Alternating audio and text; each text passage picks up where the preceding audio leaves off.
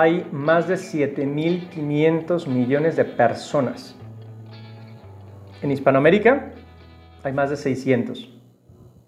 En México, más de 120 millones de personas. En Guadalajara viven 4,5 millones. En Madrid 3, en Buenos Aires 2.8, en Panamá 1 millón, en Hermosillo 800 mil. Sin embargo, 60 años de tu vida que puedas tener, te cruzarás con tanta gente como los que caben en, en el estadio del abierto de tenis de Acapulco. 5.000. Estas son las conclusiones a las que llegó un equipo liderado por Esteban Moro, de, un investigador del MIT. 5.000 personas son con las que nos vamos a topar alrededor de nuestra vida. Las redes sociales, la tecnología, la facilidad de movimiento dan la sensación de que tenemos el mundo en nuestras manos. Pero es solo una sensación, ¿eh? La cifra de gente con la que mantendremos un contacto puede ir desde el tipo del cajero del Oxxo hasta nuestro mejor amigo. Desde un contacto X hasta uno de profundidad. Y entre todos ellos hay otros tantos familiares, profesores, compañeros, amigos que aparecerán en tu vida y que van a influir en tus decisiones. Si pensamos que 5.000 personas en 60 años son más o menos dos personas nuevas cada 10 días, tampoco es un número tan pequeño. ¿eh? Alguno podría decir, pero si yo tengo mil seguidores en Instagram, dos mil amigos en Facebook, va, ok, pero de todos esos, ¿de cuántos conoces su segundo apellido? ¿A cuántos felicitas sin ver la pestaña de cumpleaños? Y de esos, ¿con cuántos te echaste una platicada uno a uno en el último año? Para rematar, ¿con cuántos de estos últimos fue esa platicada para pedir un consejo, para escuchar un desahogo o para compartir una alegría? o sea cuánto fue algo de verdad importante. Y si piensas que después de 5.000 o tal vez 1.000, 2.000 por la edad que tienes en este momento, de esa cantidad de gente, después de todo, solo tienes unos 20 compas y unos 3, 4 amigos de verdad. Chica, es una cantidad impresionante. Tanta gente se ha cruzado en tu camino y son muy poquitos los que han dejado huella. Porque hay personas que pasan por mi vida sin hacer ruido, sin llamar la atención. De algunas, con el paso del tiempo, hasta los detalles más básicos se han borrado a mi memoria. Es típico, ¿eh? Por ejemplo, ¿te acuerdas de aquel muchacho con el que coincidiste en el curso de verano? Hace muchos años de aquello, ¿eh? Un vato buena onda, muy compa, nos la pasamos muy bien durante esas semanas. En ese momento sabía muchas cosas de su vida. Hablábamos de, un montón de, de temas y nos reíamos de otras tantas más. Han pasado algunos años y como yo no hice mucho más por mantener esa amistad, el día de hoy no consigo ni siquiera acordarme de su nombre. Y éramos super compas. O mi gran amigo de la prepa. Tantas horas juntos. Fiestas, planes en su casa, en la mía, horas de estudio. Él sabía quién era la morra que me gustaba y también con qué profesor tenía más broncas. Dijimos que nunca nos separaríamos. Y mira, tengo rato sin saber de él. Sí, lo felicité para su cumpleaños, pero desde entonces nada.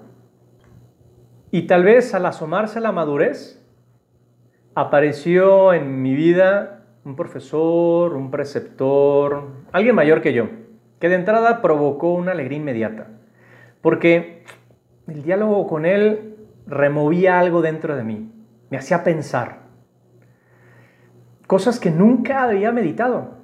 Puso ante mí realidades que me sacaron de mi zona de confort. Y sin proponérselo, hasta me sentí obligado a tomármelo en serio. Pensaba en ese momento que esto iba a cambiar mi vida, que él sería mi gran ejemplo a seguir, que me ayudaría a marcar el camino, que siempre lo tendría a mi lado para pedir un consejo. ¿Y dónde está ahora? ¿Le sigo teniendo cerca?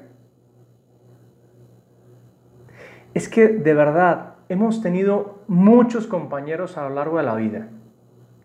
Compañeros de escuela, compañeros de deporte, de hobby, porque es ahí donde emana la primer posibilidad de la amistad. Pero no es lo mismo. No es lo mismo ser compañero que ser amigo. Esto lo explica perfectamente C.S. Luis en Los Cuatro Amores. Dice él, el compañerismo se da entre personas que hacen algo juntas. Casar, estudiar, pintar o lo que sea. Los amigos seguirán haciendo alguna cosa juntos, pero hay algo más interior, menos ampliamente compartido y menos fácil de definir. Sí, seguirán cazando, pero una presa inmaterial. Seguirán colaborando, sí, pero en cierto trabajo que el mundo no advierte. Compañeros de camino, pero en un tipo de viaje diferente. De ahí que describamos a los enamorados mirándose cara a cara y en cambio a los amigos uno al lado del otro mirando hacia adelante. Es que hay que tener el deseo de que ese compañerismo llegue a más. No, no, no sale normalito, no sale así natural. Pero fíjate, no es tanto un asunto de voluntad, al menos no en el primer momento. Es más bien como que con ese compañero te sientes identificado. Ves en esa persona algo que no se da en las demás. Tal vez es puro sentimiento, tal vez es una corazonada, tal vez es una inspiración divina, o todas al mismo tiempo.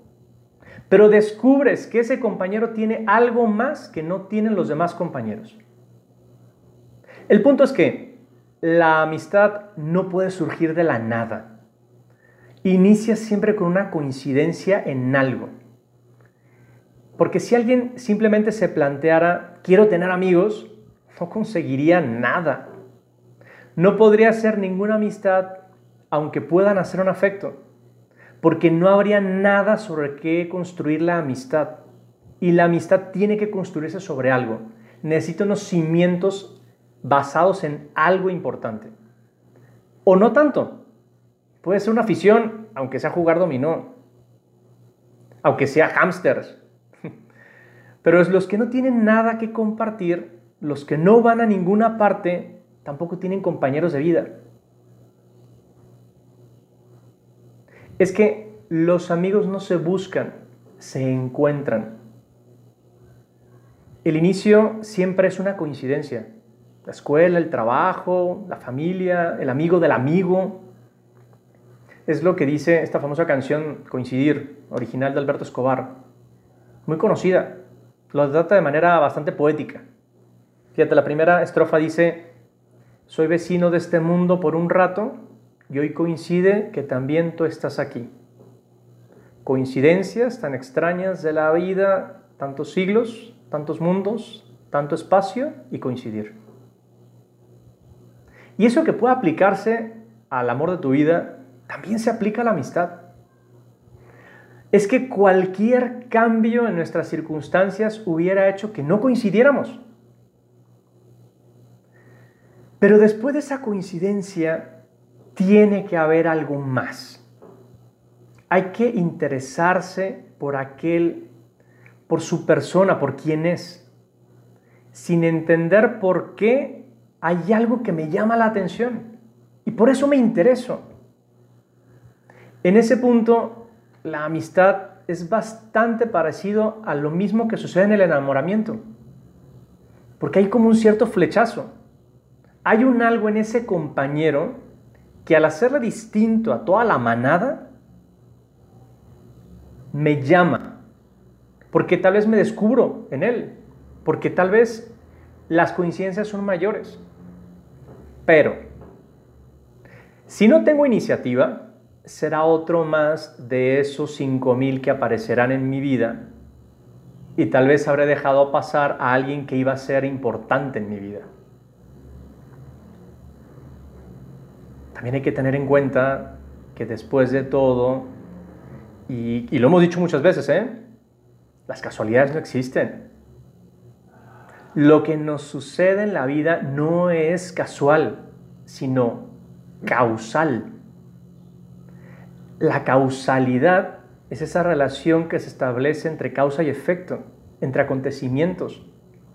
Yo hago algo y por eso sucede otra cosa. La amistad no es azar. Debo dar pasos concretos para que se dé. Por eso, permítanme una, una digresión un poquito de tipo sobrenatural. Fíjate bien, si sabemos que en el plan de Dios está nuestra felicidad, si hay incluidos en ese plan asuntos tan importantes como por ejemplo la mujer con la que pasaré el resto de mi vida, es porque el matrimonio es un asunto vocacional, es una llamada de Dios. Me parece que también en el caso de la amistad podríamos hablar de que está incluida esa providencia divina. Es Dios quien piensa en cada pareja de amigos. Ese compa está en el plan para mi vida. Dios lo ha puesto en mi camino. Esto es mucho más de lo que podíamos haber pensado sobre el tema de la amistad. No es cualquier cosa la amistad. Por tanto, Tómate en serio a las personas que pasan a tu lado. Sobre todo aquellos compañeros con los que compartes trabajo, equipo de foot o de slow pitch o cualquier afición. Ponles atención, que no sean uno más. Mirar con ojos nuevos e interés a los demás. Si es el amigo de tu vida, el tiempo y tu interés lo dirá. Y si no, algún bien habrás hecho a los que se cruzan por tu camino.